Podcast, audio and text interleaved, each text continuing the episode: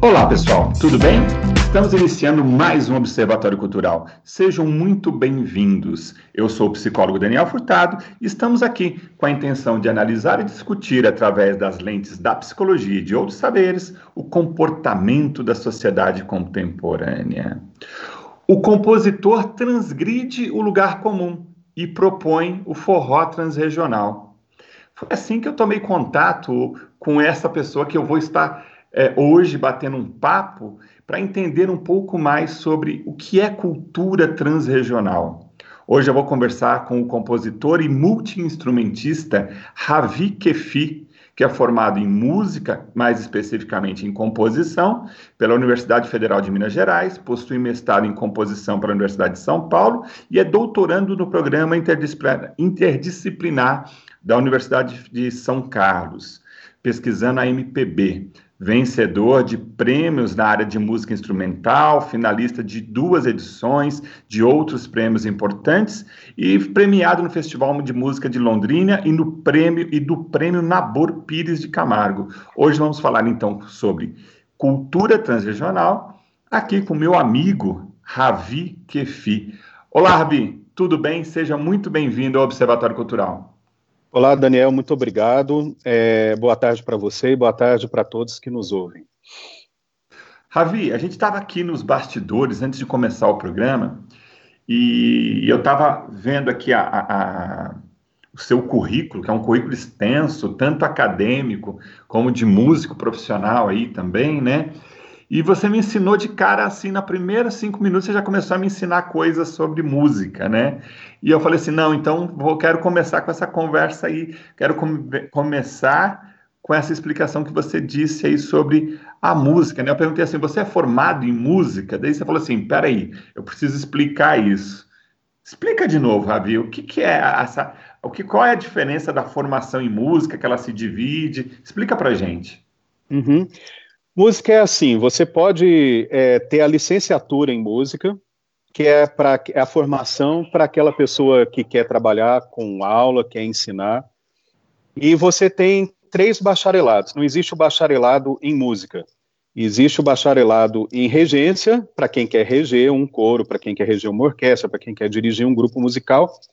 Você tem o bacharelado em instrumento, aí vai ter para cada um dos instrumentos, né? bacharelado em piano, bacharelado em violão, em violino, e tem o bacharelado em composição, que foi o que eu fiz, né, onde a gente vai estudar como que é isso de, como é compor uma música, que técnicas você pode utilizar para isso, e hoje em dia a gente tem também o bacharelado em música popular, né, aí também abrindo para todos os instrumentos dentro da área popular. O que eu fiz foi o bacharelado em, composição. Entendi, bacana. Então são setores. Você sabe que assim a, a é, é, comum a gente ter uma, uma, uma tem, tem, tem, tem, uma criança aí, deixa falar, é música para os nossos ouvidos, deixa brincar, né?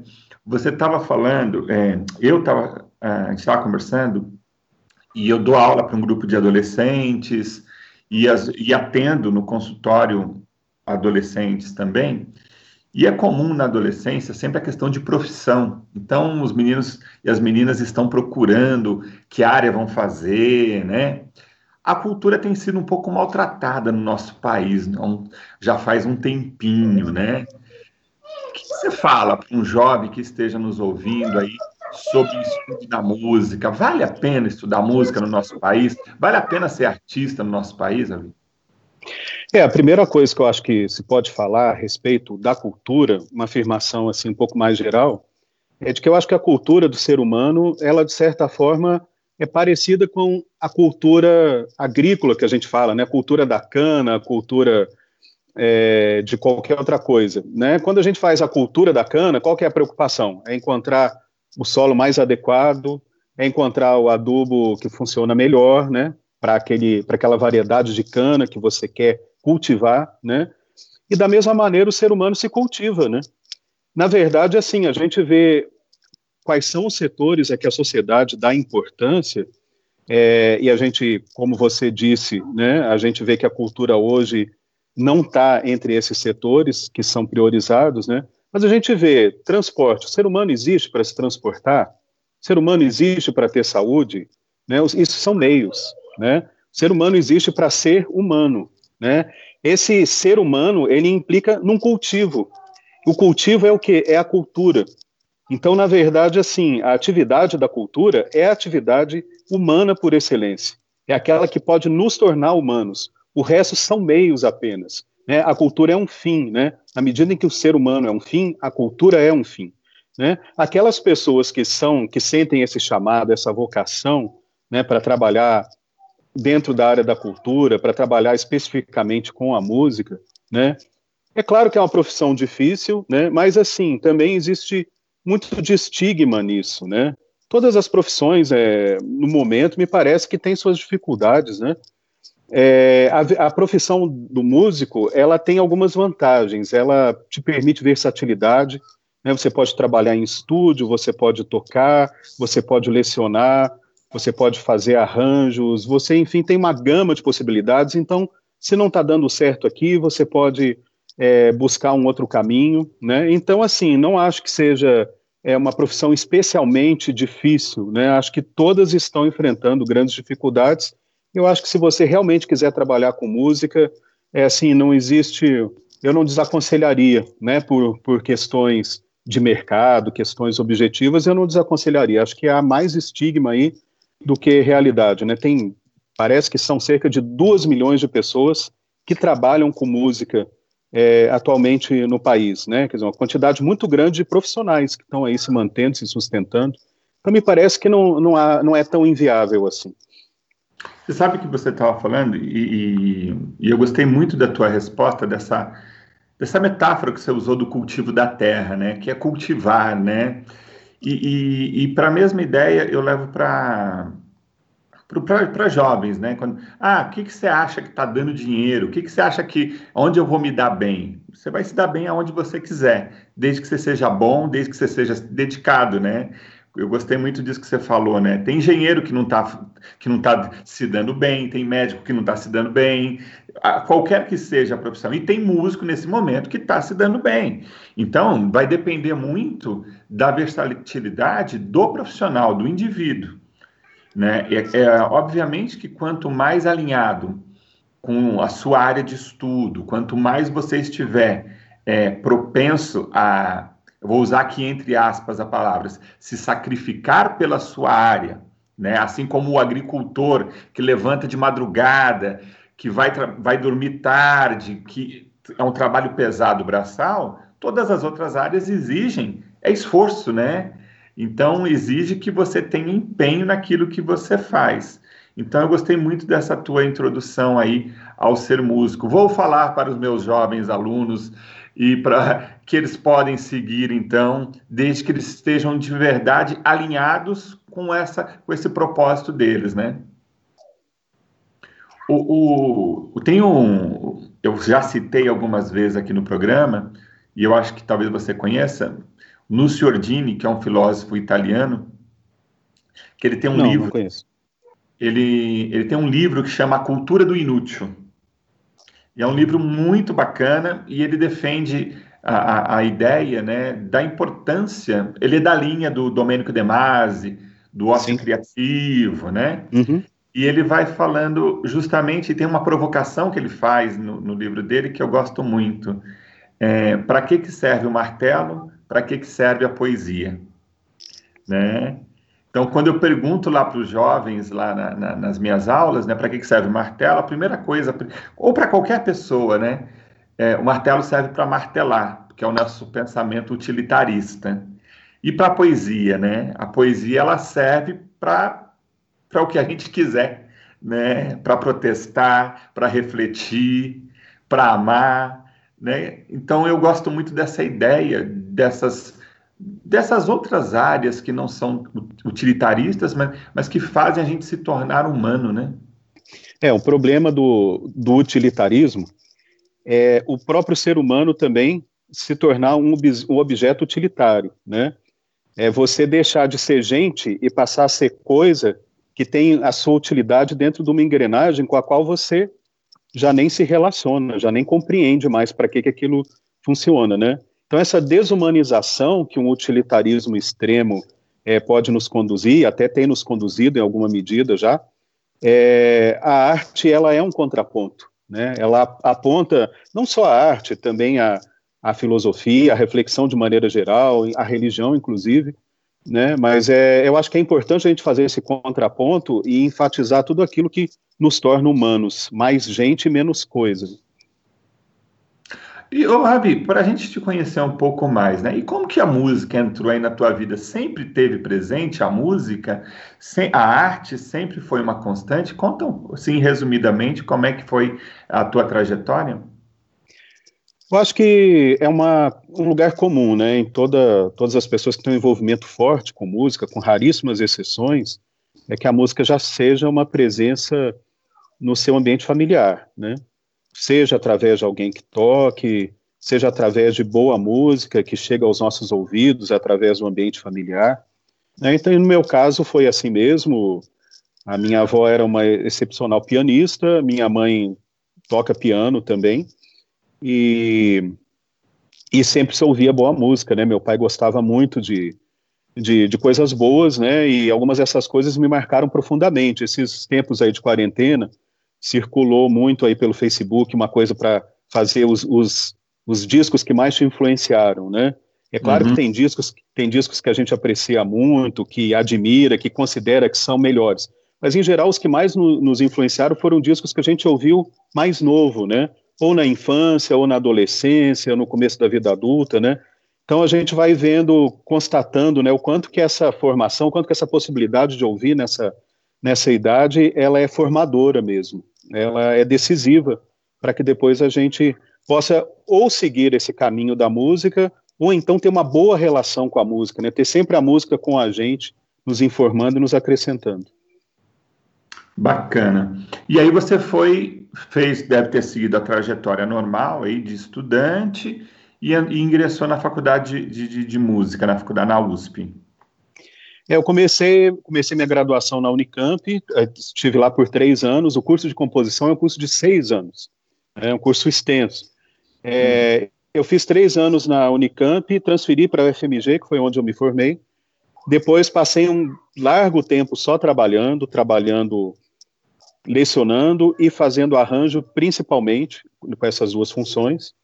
É, e aí, depois de vários anos, eu retomei a, a minha vida acadêmica com um mestrado na USP, onde eu pesquisei a obra de um compositor brasileiro, Egberto Gismonte, e, e agora eu estou no doutorado pesquisando MPB de um modo geral, tentando. É, porque MPB é uma coisa, um conceito meio vago, né? Não é um gênero como samba, como baião, mas é o quê, né? É só um ajuntamento de gêneros, né? Eu acho que MPB tem algumas características que a definem, né? Então é isso que eu estou pesquisando no meu doutorado. Tá. Ainda eu quero aproveitar esse primeiro bloco para a gente entender um pouco mais. E, e, você fala que foi quase que um processo natural aí, um lugar comum, né? A avó, a mãe, todos musicistas. Você acredita, na, e você que é um estudioso da música, da performance, da música tal, é, é muito comum a gente falar em, ouvir falar em talento, né? O quanto você acha que a, essa aptidão inata é necessária para uma pessoa estar tá na área da música? Ou você acha que é uma questão mais de, de gosto e dedicação? Olha, o, o gosto, um, um, gosto excepcional, já não deixa de ser um dom, né?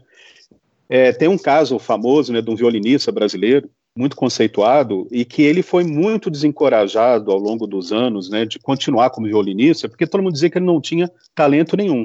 E provavelmente ele tinha mesmo muitas dificuldades, né? Mas o fato é que ele tinha uma vontade tão grande de fazer aquilo, de fazer bem feito, que ele foi superando essas dificuldades e se tornou um grande instrumentista. Quer dizer, mas existia alguma coisa de excepcional nele, que era essa vontade enorme, né? Então isso também a gente pode colocar talvez dentro da esfera do dom, né? Hoje em dia eu percebo uma, uma tendência a desqualificar essa questão do talento, até para você não criar uma barreira que seria mesmo desnecessária e deve ser evitada, né? Dizer, não, você não tem talento, você tem, então você pode, você não pode. Perfeito, né? Porém, eu acho que existem sim né, diferenças entre os indivíduos, né? de alguns têm mais facilidade, outros menos, mas às vezes o que tem mais facilidade não tem disciplina, não tem força de vontade, não tem outras coisas que são tão importantes quanto esse talento para que ele possa atingir de fato um nível alto na sua formação.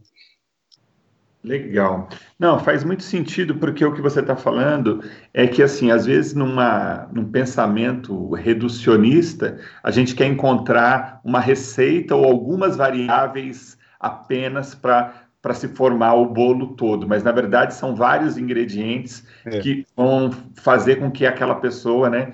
Você estava falando do, do, da dedicação ou de algumas aptidões. Um, um, alguns anos atrás, conversando com um amigo que é da área do, da natação, e ele falava do Michael Phelps, que foi um medalhista olímpico famoso, né? E ele falava, ele tem uma deformidade, os braços dele é maior do que a média das pessoas. Né? Então, aquilo que poderia ser um problema, na verdade, foi o que diferenciou ele para a natação. Então, por é. isso que ele é excepcional nadador. Então, provavelmente, para a música, é, é, um indivíduo que nasça com um ouvido mais apurado, que é o que a gente chama de ouvido absoluto, né? Talvez uhum. ele tenha aí uma maior facilidade de distinguir os sons. E provavelmente ele vai ter um destaque na hora de ele trabalhar com algo que tem a ver com a sonoridade. É verdade. Ah, existe uma pesquisa que eu, uma, uma, vez eu vi, né, pode, não vou colocar isso como uma verdade, né, mas é um dado, né, para a gente considerar. E foi uma pesquisa assim que foi feita, né, dizendo que crianças muito inteligentes, que tinham muita facilidade nos estudos e tal, faziam isso com muita facilidade, é, muitas vezes não traduziram isso na sua vida profissional como, como um destaque. Muitas vezes, aí a interpretação que se dava essa pesquisa era de que Muitas vezes, por você ter a facilidade, você não valorizava o esforço, que em algum momento vai ser de fato necessário, né? Você não aprendia o esforço, enquanto aquele que tinha dificuldade já aprendeu o esforço desde cedo. Então, assim, é como você falou, né? São vários componentes nessa equação que tem que ser considerados mesmo. Muito legal. Ravi, nós vamos para o intervalo agora, mas a gente vai voltar para falar aí do forró transregional que na verdade, okay. eu acho que todos esses anos de estudo, toda a sua dedicação se transformou aí nessa. Né, é, e eu estava perguntando aí para você, logo também no, no, no, antes de a gente começar o programa, né? Como é que a gente fala? Na minha época falava LP, né? Depois vieram os CDs. E agora, como é que fala? Você está lançando um? É, em geral, álbum. Que a um gente álbum. mais ouve falar, um álbum de músicas. Show de bola. Então a gente vai falar, vai começar a falar um pouco do seu álbum de, daqui a pouquinho, Perfeito. depois do intervalo. Ok. Muito bem, pessoal. Estamos voltando com o Observatório Cultural. Hoje estamos aqui com um músico, multi-instrumentista, Ravi Kefi. Falei certo, Ravi? Kefi? Não, não, é Kefi. Kefi, Ravi Kefi. É Perfeito. Músico, multi-instrumentista, eu tropeço nesta palavra, parece um trava-língua, mas até o final do programa eu vou acertar. ô, ô, Ravi, a gente terminou o bloco anterior, foi para mim foi bastante, bastante rico em compreender algumas questões relacionadas ao desenvolvimento da cultura, da música, enfim, conceitos muito legais. E que todos esses conceitos eles estão essa, os anos de eu, eu, digo né que a gente nunca está pronto né? Que a gente vai chegando em, vai se formando em camadas e a cada camada a gente forma alguma coisa nasce alguma coisa né? Seja de trabalho sejam os filhos sejam de relacionamentos enfim. E você está lançando o álbum que é o forró transregional é isso Exatamente. É, a gente estava aqui conversando, né, e, e a tônica aqui da, da, da, minha formação que foi mencionada foi acadêmica, né, mas assim, a parte disso, né, relacionado a isso, mas a parte disso, na verdade eu sou um compositor popular, né, essa, essa é a minha atividade, compositor popular. Na verdade, falar isso para o Chico Buarque também uma vez, ah, você é um literato, um escritor que utiliza a canção para veicular os seus textos. Não, eu sou um compositor popular, é outra coisa. Eu faço música popular, né? Então é dentro dessa categoria que eu me insiro e, e esse disco Forró Transregional é um disco de música popular, é um disco é, com os ritmos populares. No caso, os do forró, né? O baião, o shot, o chachado. E é um disco para se ouvir com aquela espontaneidade, com a alegria que são características dessa música popular, né? O que não exclui a possibilidade de a gente refletir a respeito e procurar fazer aquilo se afastando do banal, né? Música popular não é sinônimo de banalidade, né? Ela também pode ser criativa, é evidente, a gente está no Brasil, a gente sabe disso, né? Nossa MPB é uma, é uma maravilha, né? Então ela sempre tem que buscar isso, buscar essa abertura, esse cultivo que a gente falou, né? Se cultivar, né? A gente não pode querer uma coisa diferente fazendo o mesmo, né? Então a arte é essa abertura para o sempre novo, para tentar ouvir aquilo de uma maneira nova, propor novas formas de escutar. E é isso que esse disco procura fazer também. Tá, mas quando eu vejo o título Forró Transregional, forró eu entendo como um ritmo lá do Nordeste, mais popularmente leigo que sou na, nas categorias da música aí, eu penso forró. E depois tem uma outra palavra que daí ela já me soa um pouco diferente, que ela não é tão comum aí no, no uso cotidiano, que é a questão do transregional. Explica para aí, gente, o que, que é esse forró transregional? É, essa palavra transregional, eu, eu peguei, acabei pegando ela intuitivamente, né, mas depois fui pesquisar, né, porque ela é, tem alguma utilização. É, e a utilização que me agradou muito encontrar foi a do Antônio Cândido, né, o famoso pesquisador, literato, crítico literário, né, com, uma, com ligações profundas aqui com Poços de Caldas, né?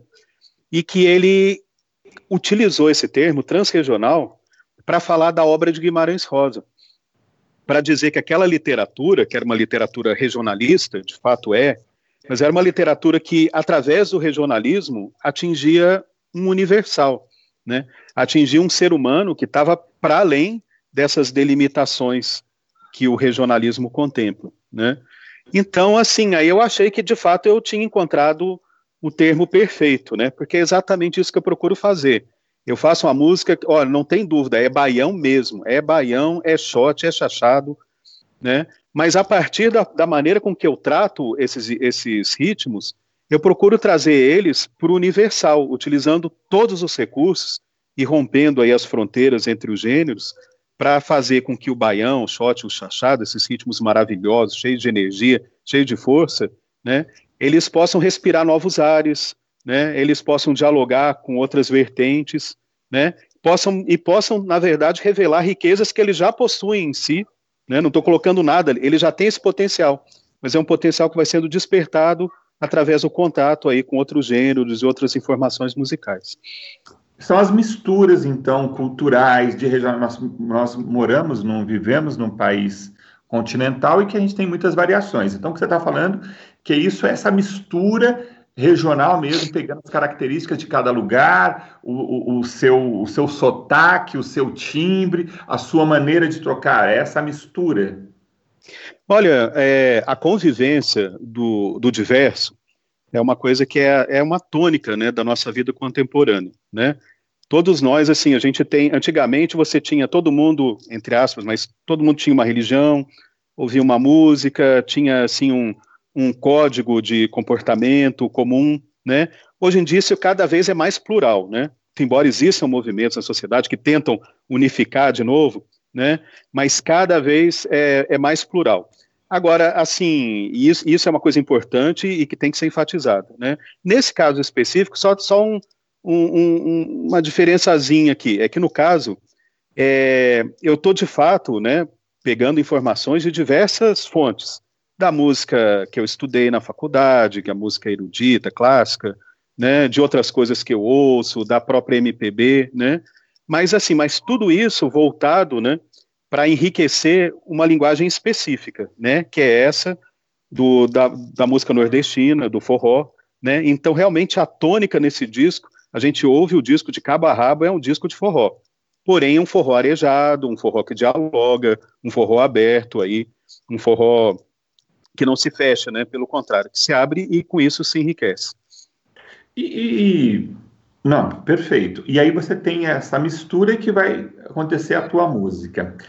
Uma coisa que a gente, assim, já há uns anos, é, eu lembro do, do curso Gestão Cultural que existiu aqui no, no, no, no Instituto Cultural é, é em Poços, E a gente tinha as turmas lá, e uma vez numa conversa com o Pedrinho, que é aqui da, da músico aqui da, da, da região, e eu falava, Pedrinho, tem espaço para música boa? Porque hoje as rádios, se a gente liga uma rádio, é difícil a gente manter uma rádio muito tempo numa música só. Primeiro porque é, não fazendo um juízo de valor da qualidade da música. Acho que essa não é a questão.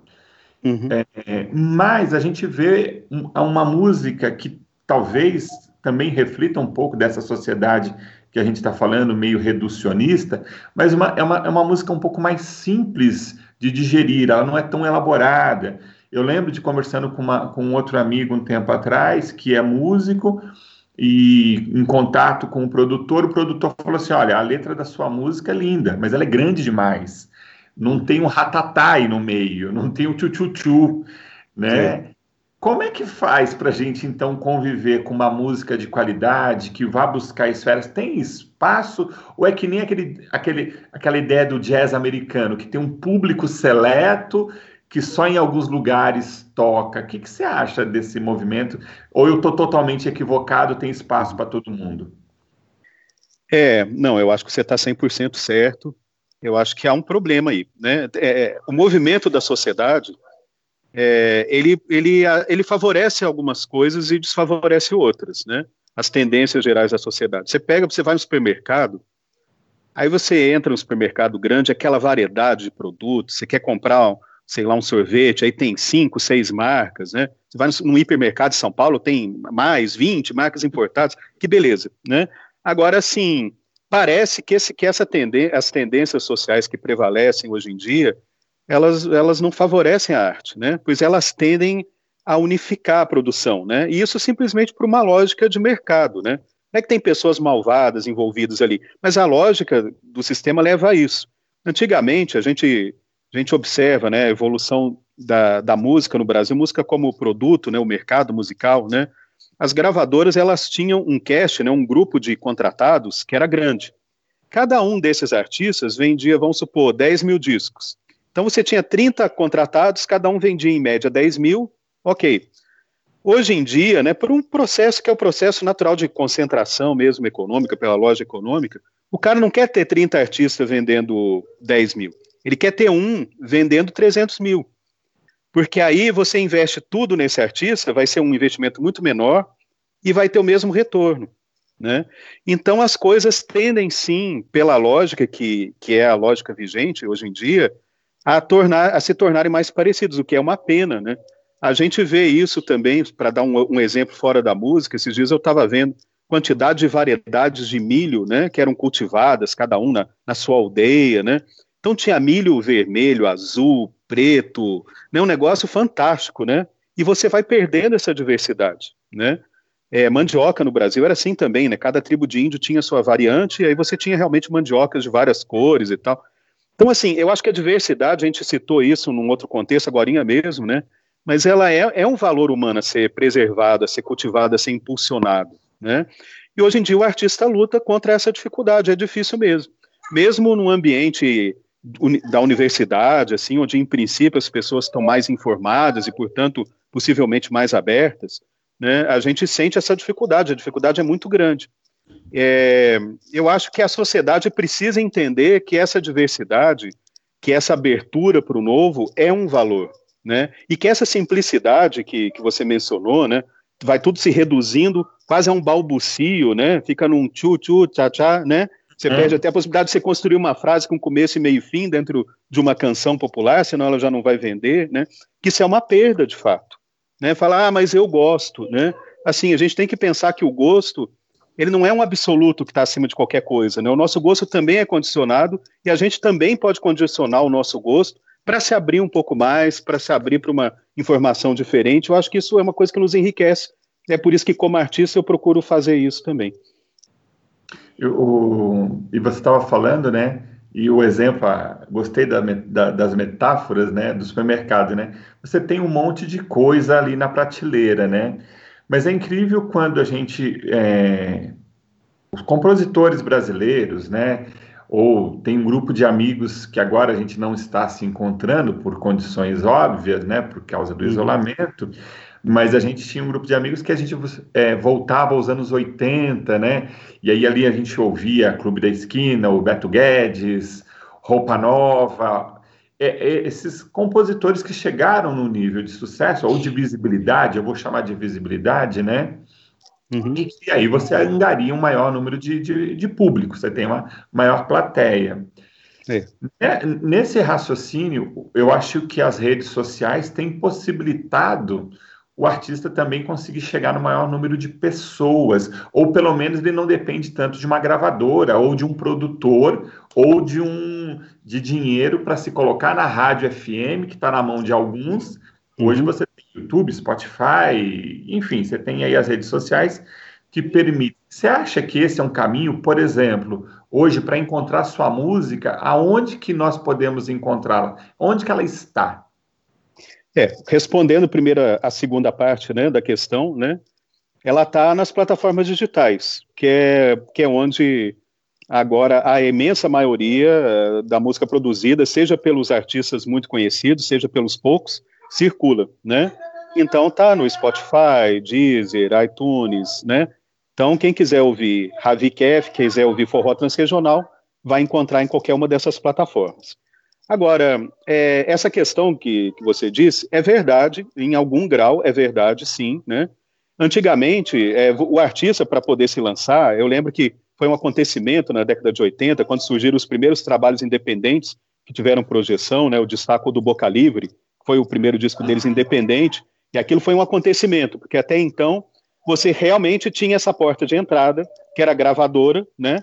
E se você não passasse por esta porta, é, nada acontecia, né?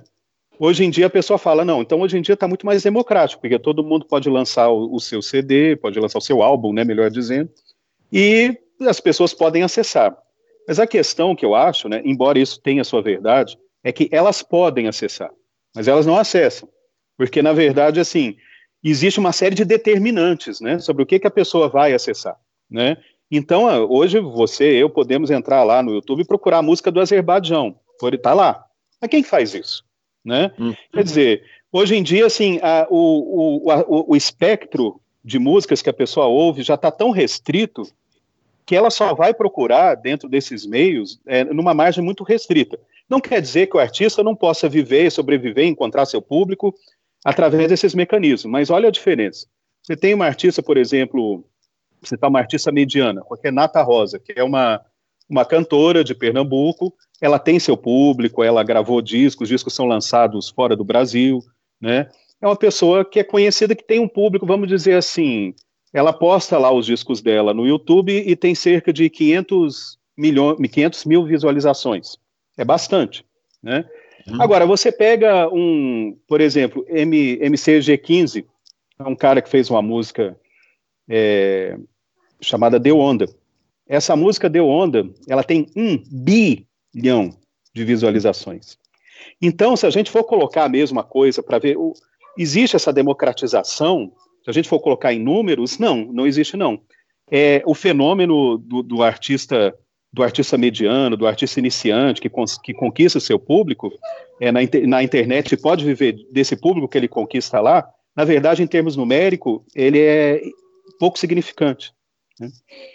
Entendi. Ou seja, o que você está falando que mais do que uma questão de democratizar a entrega é o consumo desse, desse produto que é entregue né? Porque às vezes você faz o produto, mas ele não chega nas pessoas. E não é porque não chega porque não está disponível, mas porque as pessoas estão com o ouvido em outras coisas. Exatamente. Perfeito. O, aonde que você acha que está o gap aí? É, é, é, é, falta de informação, é falta de cultura. O que, que acontece? Eu lembro muito de uma de um poucos anos atrás, de se falava que precisava se educar o público. É possível educar o público? Quais as estratégias que um músico hoje é, é, pode ter para conseguir conquistar o seu público? Ou ele está é, de mãos atadas? É uma expectativa de sorte e azar? É, eu acho que existe um, a luta é muito desigual, né? Porque como eu vinha dizendo, né, me parece que essa questão é uma questão sistêmica mesmo, né? A forma com que a sociedade se constituiu, ela levou a isso, né? A uma homogeneização cada vez maior do produto artístico, né? E uma dificuldade cada vez maior das pessoas se abrirem a escutar o novo, né? E essa dificuldade é muito séria, né? Porque é a dificuldade de ser gente, né? A dificuldade, a possibilidade, o que nos caracteriza como pessoas, ao meu ver, é a possibilidade de você ter uma experiência verdadeira, né? A possibilidade de você realmente escutar uma pessoa, ela está dizendo, você escuta de fato o que ela está dizendo. E a mesma coisa na arte, né? Você tem uma coisa lá e você de fato escuta o que o que está sendo transmitido, né? Aquilo ali não cai assim na, na gavetinha do lugar comum já pré-concebido. Quer dizer, essa possibilidade é uma possibilidade humana que tem que ser cultivada, né? Eu, eu costumo dizer, né, que eu também lecionei durante muito tempo, mas assim que se o professor ensinou o aluno a importância de aprender, ele ensinou tudo. Se ele não ensinou isso, ele não ensinou nada. Porque, assim, se ele ensinou a importância de aprender, aquela pessoa vai estar aprendendo a vida inteira. Vai ter essa curiosidade, vai pegar um livro. E mesmo que o livro seja difícil, você dá uma chance para ele. Você tenta, você se esforça, vai tentando entender a linguagem do autor, né? Até que, de repente, aquilo vai ser extremamente gratificante. Mas exige esse, essa disponibilidade, né? Então essa luta é uma luta muito desigual, né? Mas assim, é uma luta a qual a própria profissão nos leva, né? Tinha o Ferreira Goulart tem uma, um poema que era curtinho, que era assim: lutar com palavras é luta mais vã, no entanto lutamos mal rompe amanhã, né? Quer dizer, era alguma coisa que o próprio impulso que nos leva à arte nos leva também a, a cultivar um lugar para a arte dentro da nossa sociedade. Né? Muito bom, Ravi, show de bola. A gente vai continuar esse papo daqui a pouquinho, depois do intervalo. Pessoal, estamos voltando com o Observatório Cultural, hoje falando sobre cultura, sobre educação, sobre música, falando sobre forró transregional, aqui com o meu amigo Ravi Kefi. Kefi. Kefi. Agora foi só para provocar o Kefi. Olha só, estamos aí, chegamos ao terceiro bloco do programa, vamos caminhando para o fim. Só que o papo tá bom, o Kef. E, e, e na, aqui nesse pequeno intervalo eu fiquei pensando, caramba, né? São como como fazer, né? Nós temos grandes músicos, nós temos grandes compositores, a gente tem aí a, a eu, eu, cantores, né? Intérpretes fantásticos que muitas vezes não conseguem não conseguem espaço, né? E eu fico vendo como, por exemplo, é, e não é só deste momento agora, eu acho que o momento atual que a gente vive está as condições para a cultura está mais complicada mas, uhum. assim, não dá para se dizer que também que cultura sempre foi uma coisa bem apresentada no nosso país. Não dá para é. dizer que cultura sempre foi, assim, é, é, eixo fundamental. Nós uhum. tivemos momentos de maior facilidade, mas a cultura, quando eu falo de cultura de um modo mais amplo, é, e não, não querendo fazer é, é, elevar uma ideia, mas a gente assiste seriado americano, tem seriado sobre coral. Se assiste filme americano, tem filme sobre música, tem filme sobre teatro. Eles vão construindo e consolidando o consumo da arte o tempo todo, né? Uhum. Aqui a gente coloca, né? Eu lembro de uns anos atrás, conversando com uma, com uma professora, né? Ela falou assim, Daniel, tá muito difícil é uma professora dona de escola, está muito difícil, porque o pai já chega na escola e começa a perguntar o seguinte: como que a escola vai preparar o filho dele para o vestibular? Daí eu pergunto, mas qual a idade dessa criança? Seis anos de idade, né? Ou ele tem que perguntar quais são os espaços para essa criança brincar, quais são os espaços para essa criança ser criança, né? Só que a gente tem uma sociedade, aí eu vou usar, vou, vou cair no clichê aqui de novo, mas usar a palavra novamente, utilitarista. Para que que serve? Não precisa servir para nada. Pode servir só para o teu bem-estar, para o teu prazer, para você existir, né? Uhum. Então, é, um, um, filme musical que a gente não tem o hábito, a gente despreza, eu acho que muito disso, né, na nossa a, a, gente como consumidor, a sociedade de, não, não, não, consome, é, né? A gente consome. Eu vou evitar falar o nome de alguns produtos, mas a galinha azul, é, o uhum. consumo né, de, de, de, de, de canções que não, que não levam a nada, que uhum. levam nada a lugar nenhum. Sim. Você, como educador, como músico, o que, que a gente pode fazer no nosso. Como é que a gente muda? Ou não dá para mudar, o Ravi? Olha, se dá para mudar, eu não sei. Né? Mas eu acho que cabe a gente fazer a nossa parte, né? Eu acho que com o teu programa você faz a tua parte, né? Eu com, com a minha música procuro fazer a minha parte, você na atuação profissional e tantos outros, né? Procuram fazer. É, se dá para mudar, eu não sei. Eu acho que, que uma coisa que a gente pode, pode fazer para começar é, é combater uma ideia que vai se disseminando, que a gente for reparar, as piores, os piores movimentos, eles se baseiam em boas intenções, né? A pessoa faz, às vezes a pessoa cria uma ditadura dizendo que está defendendo uma democracia, né? Isso é comum, né? Então, assim, é, existe, eu acho que um, um, movimento que tem atrapalhado um pouco, que é, que é você, quando você vai falar, como você disse agora, né, sobre, sobre a galinha e tal, é, você vai fazer uma, uma desqualificação de uma coisa que de fato é o caso de ser desqualificada, né? E aí a pessoa diz assim, não, mas tem que ser democrático, cada um gosta de uma coisa, né? Eu acho assim que faz parte da gente levar a sério a arte, a gente examinar, a gente, a gente entender que existe uma possibilidade de você examinar a arte e chegar a algumas conclusões sobre ela, né? Não no sentido assim de você dizer que só uma é boa e que a outra é ruim, não é isso, pelo contrário, mas que hum. cada uma delas pode ter, né, algo de algo de verdadeiro, esse algo pode ser identificado. Mas existem manifestações que elas ao invés de enriquecer, elas esvaziam, né? Ao invés de informar, elas desinformam, né? Ao invés de abrir, elas fecham né? Então, assim, é importante, sobretudo para o educador, né? Tem, tem educadores professores de escola que vai ter uma festa, vai ter um evento na escola e põe a mesma coisa que, que, a, que a criança já tem oportunidade de ouvir na TV em outros meios, né? Isso é papel da escola, né? Reiterar aquela informação que a pessoa já teve, né? Claro que não, né? Ela tem que abrir, tem que acrescentar, né? Tem que mostrar alternativas, né? O grande problema, às vezes, não é você ouvir, talvez, a galinha pintadinha, mas é tudo que você deixa de ouvir, né?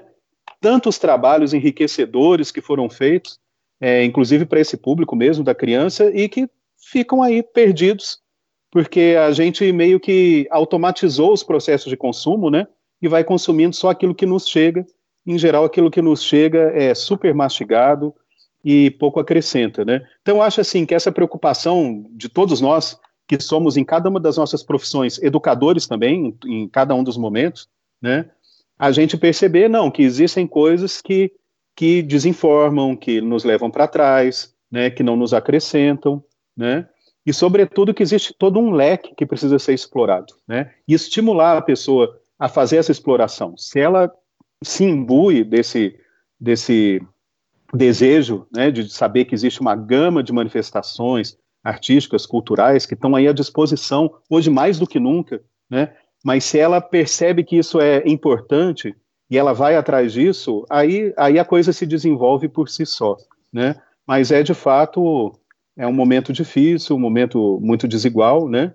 Entre as forças que que, que, que homogeneizam a arte e aquelas que procuram enfatizar a diversidade e a riqueza que ela, que ela pode apresentar.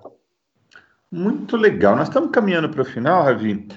É, então, lançamento. Esse disco é de 2020, quer dizer, ele deve vir aí numa construção, 19, 20. Fala um pouco desse álbum. Então, ele foi feito, ele foi lançado nesse mês que a gente está, foi lançado em maio, né? Ele é um disco que tem músicas, foram, foram, foi um repertório que foi sendo construído, né? E como o título mostra, é um repertório específico, é, que, que diz respeito a essas manifestações do Nordeste pelas quais eu sou apaixonado, mas assim, a, a minha trajetória como artista, ela não se restringe a isso, né? Provavelmente é que me agrada muito fazer um disco temático, né? Fazer um disco vamos, vamos trabalhar esse tema, né, que no caso é o tema da, das músicas do Nordeste, e vamos extrair o máximo que for possível, né?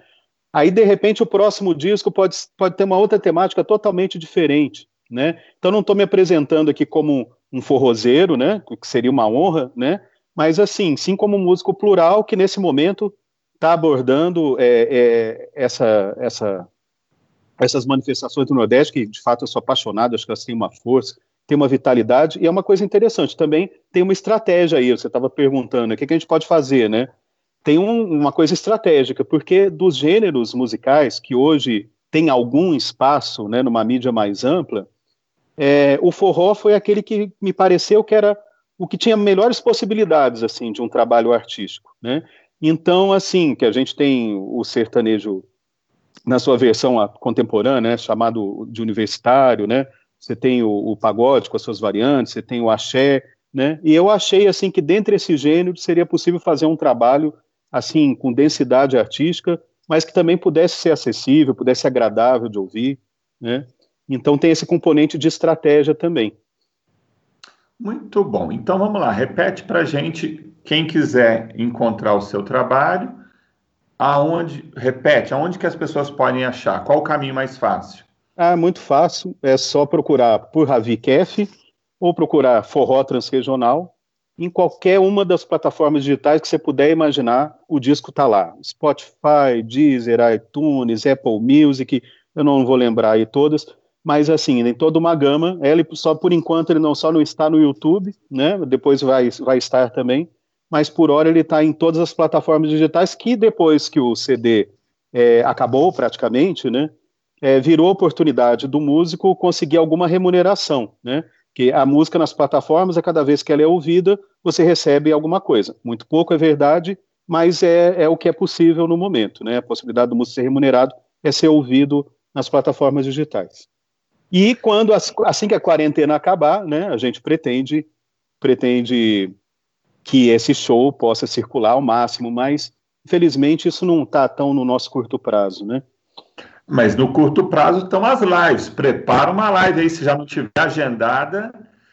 Fala aí, ó, vamos aproveitar a Gesuane que fez o nosso, é, possibilitou esse nosso encontro aqui. Já conversa com a Gesuane, ela sabe tudo de live para vocês fazerem aí uma live e botar já à disposição imediatamente. A gente vê aí o seu trabalho.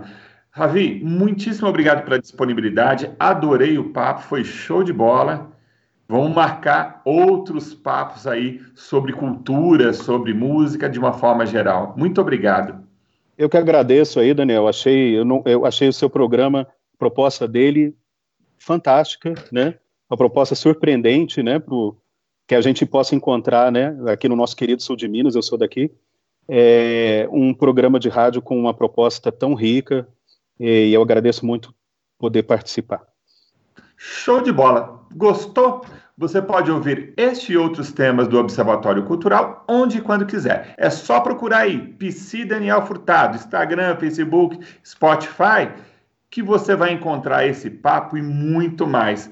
Rodrigo Albert aí no comando técnico. Rodrigão, muito, mais uma vez, muito obrigado. Se não fosse você, esse programa não aconteceria. Até a próxima. Fiquem bem.